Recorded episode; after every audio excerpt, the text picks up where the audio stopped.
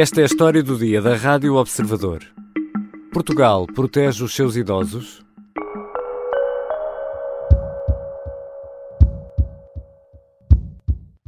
A situação que foi uh, identificada no lar da Lourinhã teve prontamente uh, intervenção por parte da Segurança Social. Eu dei orientações mal soube da reportagem que foi divulgada e das imagens uh, inaceitáveis que foram uh, divulgadas na televisão. Ana Mendes Godinho esteve esta terça-feira no Parlamento, numa audição que já estava agendada. Mas o caso denunciado pela SIC, de alegados maus tratos num lar do Conselho da Lourinhã, foi tema de discussão com os deputados. A Ministra da Segurança Social diz que aquela residência foi visitada pelos serviços em 2022. Foram feitas recomendações, no entanto, explicou Ana Mendes Godinho, as situações detectadas nada têm a ver com as denúncias que fazem parte da reportagem da SIC. É tudo à base do, da farinha de trigo.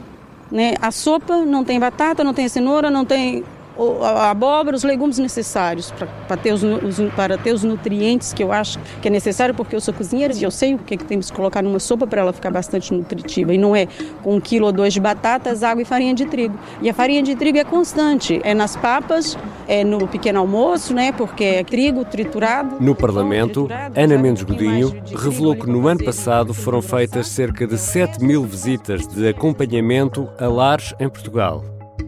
Das ações de fiscalização, 674 foram feitas sem aviso. Portugal, enquanto país, enquanto Estado e sociedade, está a garantir a segurança dos mais vulneráveis como os mais velhos? Vou conversar com Ricardo Pocinho, o presidente da Associação Nacional de Gerontologia Social. Eu sou Ricardo Conceição e esta é a história do dia.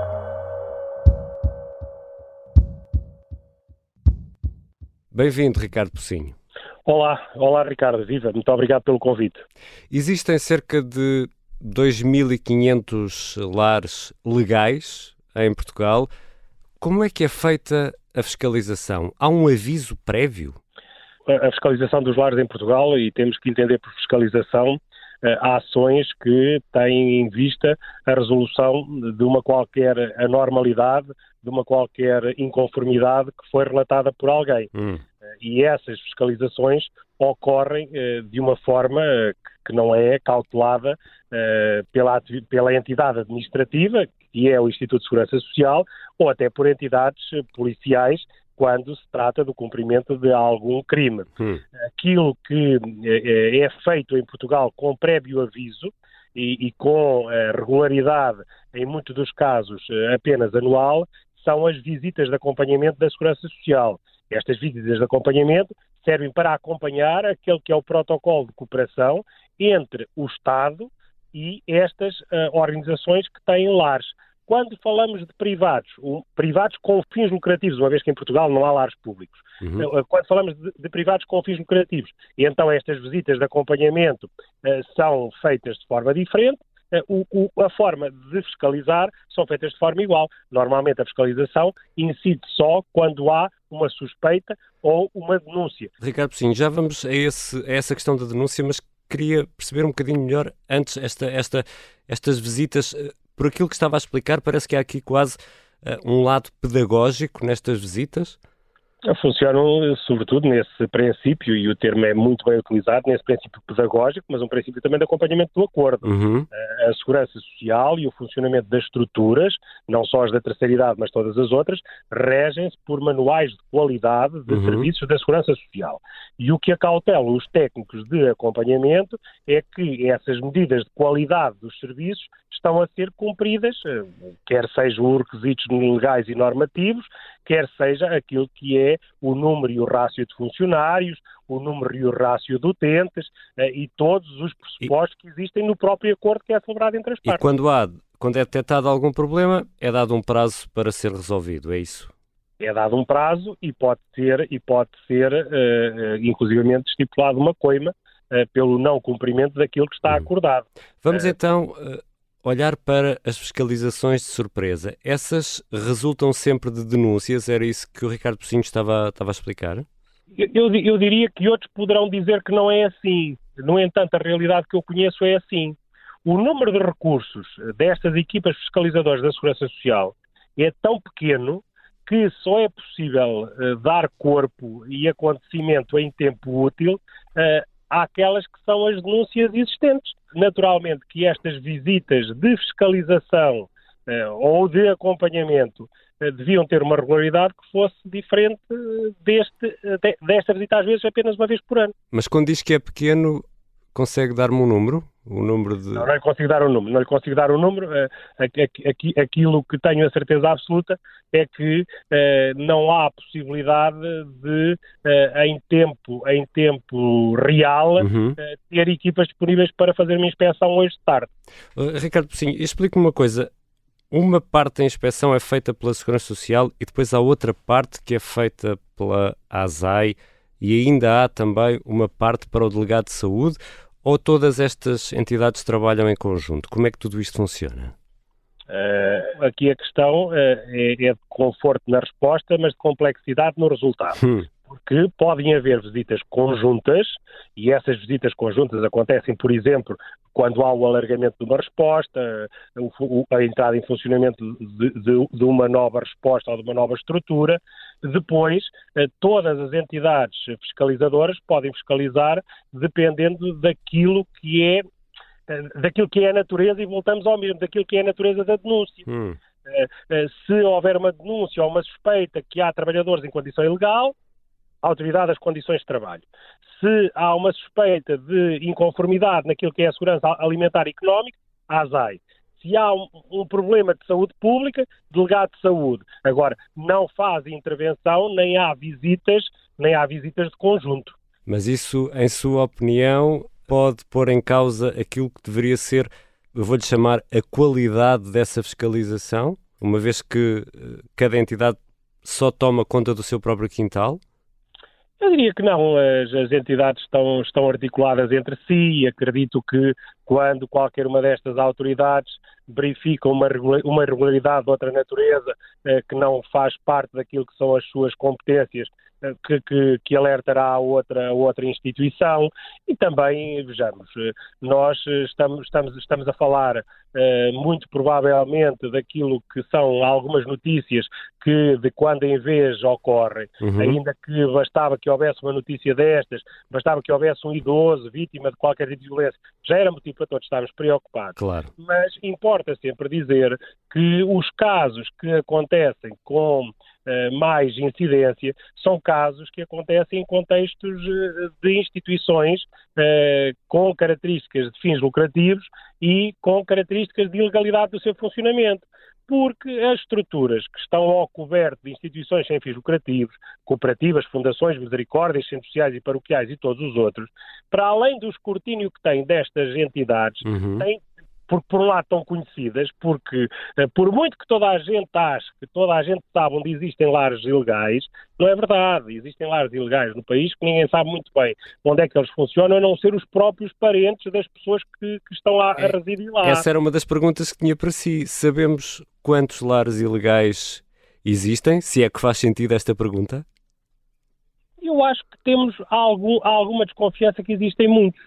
Hum. Uh, julgo que, julgo não, tenho a certeza absoluta que uh, uh, o contexto pandémico que vivemos permitiu conhecer mais alguns, porque a determinada altura também estes lares tiveram surtos, também estes lares deixaram de ter funcionários e também estes lares, ou também a estes lares foi acionado medidas de contenção, eh, de ajuda por as brigadas da Cruz Vermelha, eh, de intervenção do delegado de saúde e de todos os outros, porque mesmo sem a pronúncia dos seus legítimos proprietários, houve uma pronúncia dos próprios, dos próprios funcionários ou dos parentes das pessoas que estão lá.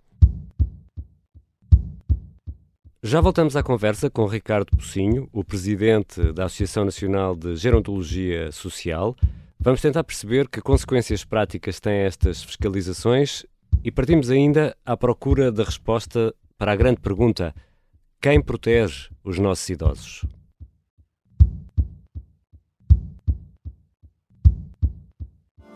Conservatism.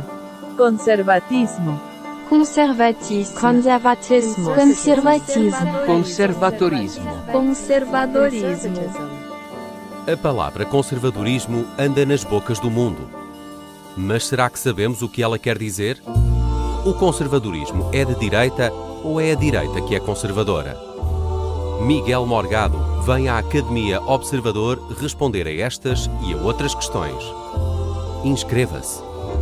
Academia Observador. Grandes cursos a pequenos preços.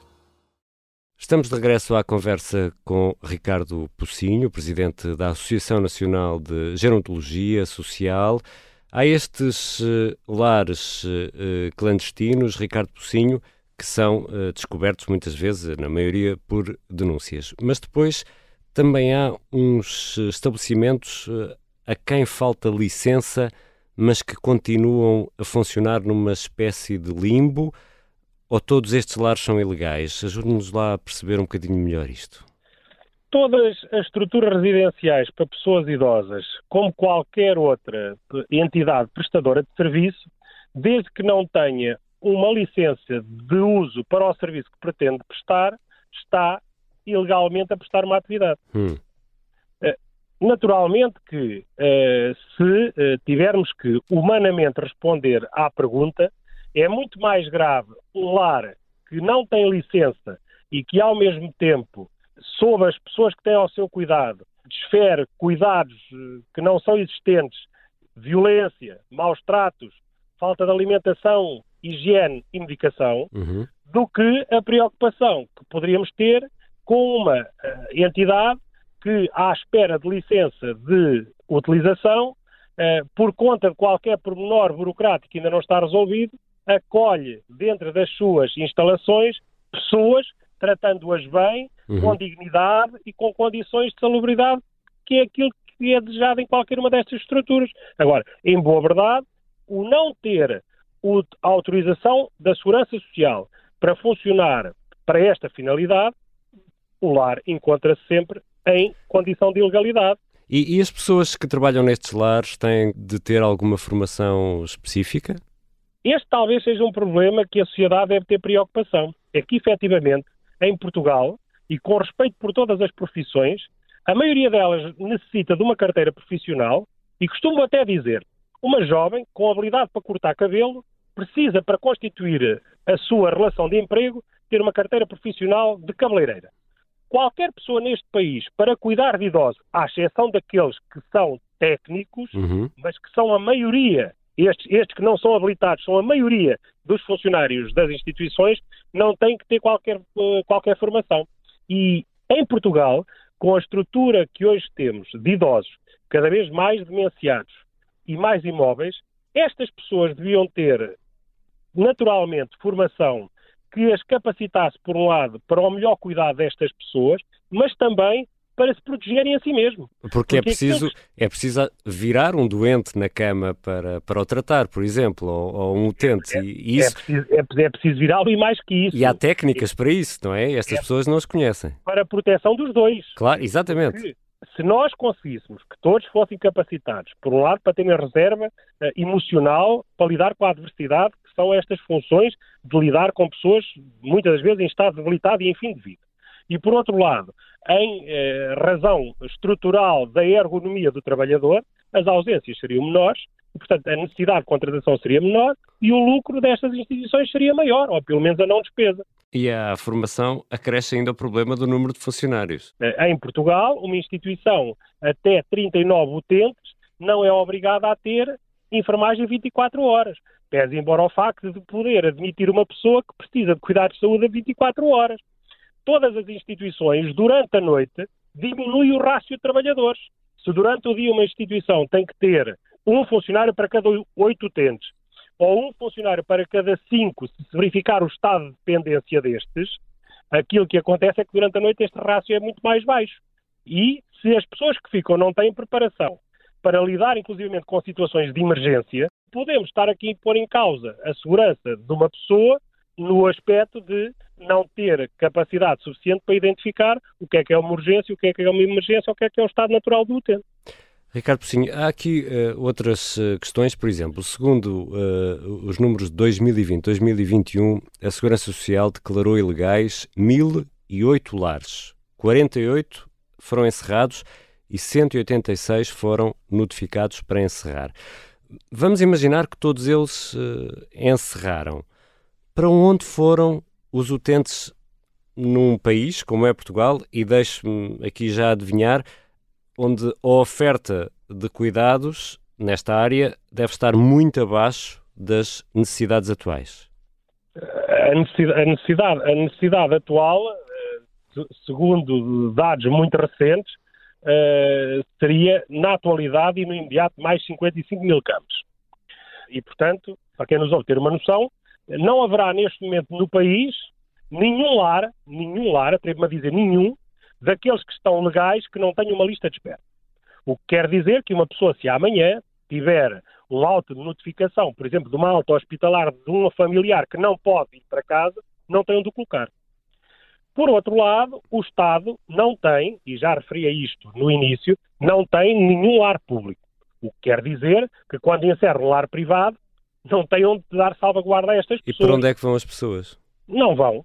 Muito, muito, na maioria das situações, eu diria que permanecem nesses lares que são notificados até ao dia, até ao dia que se encontra uma solução.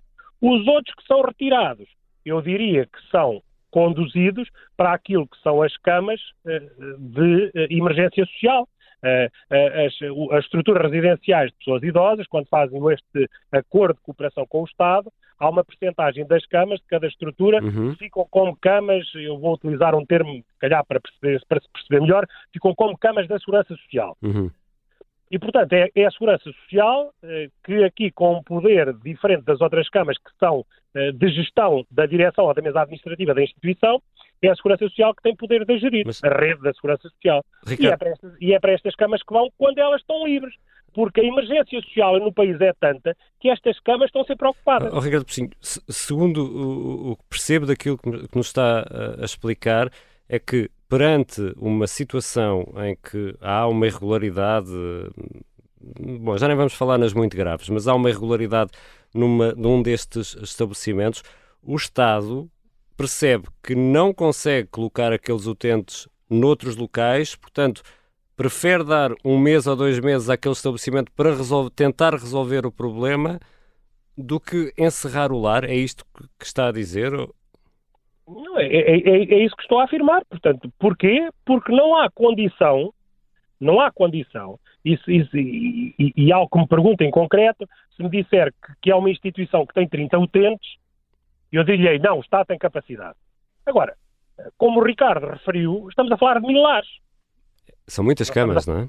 Não, não, não, estamos a falar de 30 pessoas identificados, fora os que não são identificados.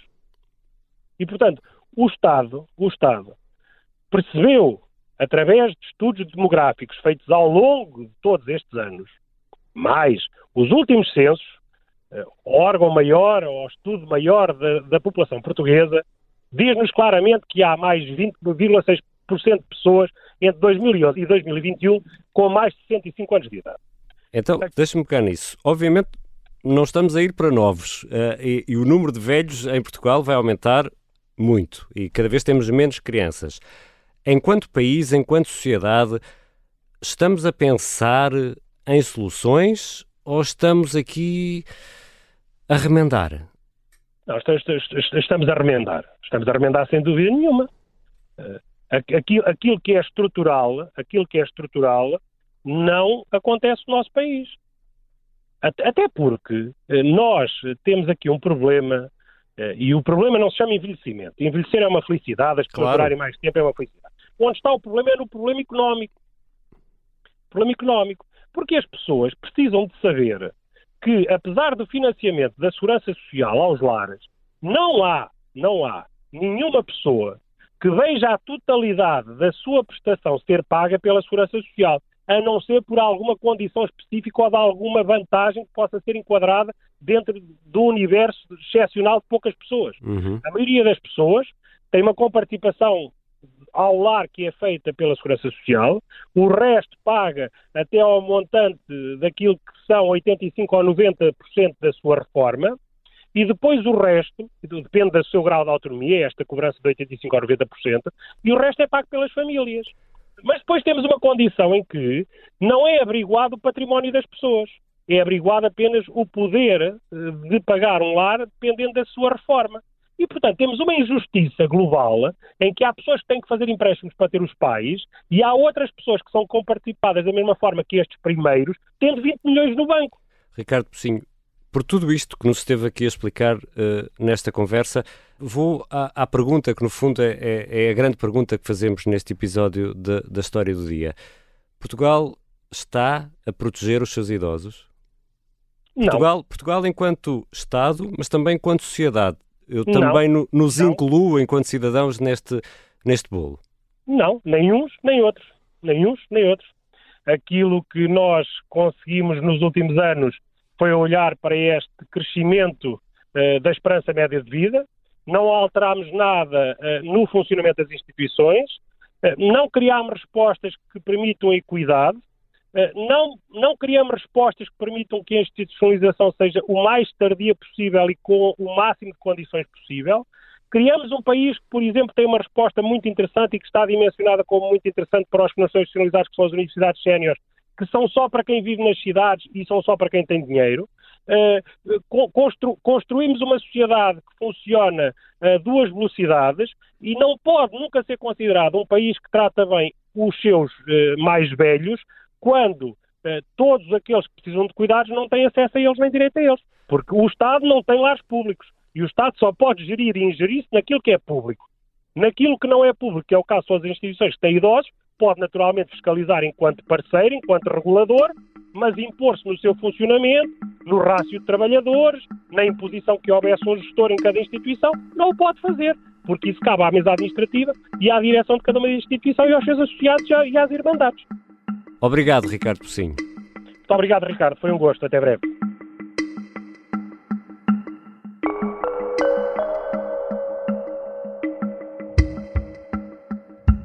Ricardo Pocinho é presidente da Associação Nacional de Gerontologia Social. Esta foi a história do dia. Este episódio contou com a colaboração do jornalista Vasco Maldonado Correia. A sonoplastia é do Bernardo Almeida a música do genérico do João Ribeiro. Eu sou Ricardo Conceição. Até amanhã.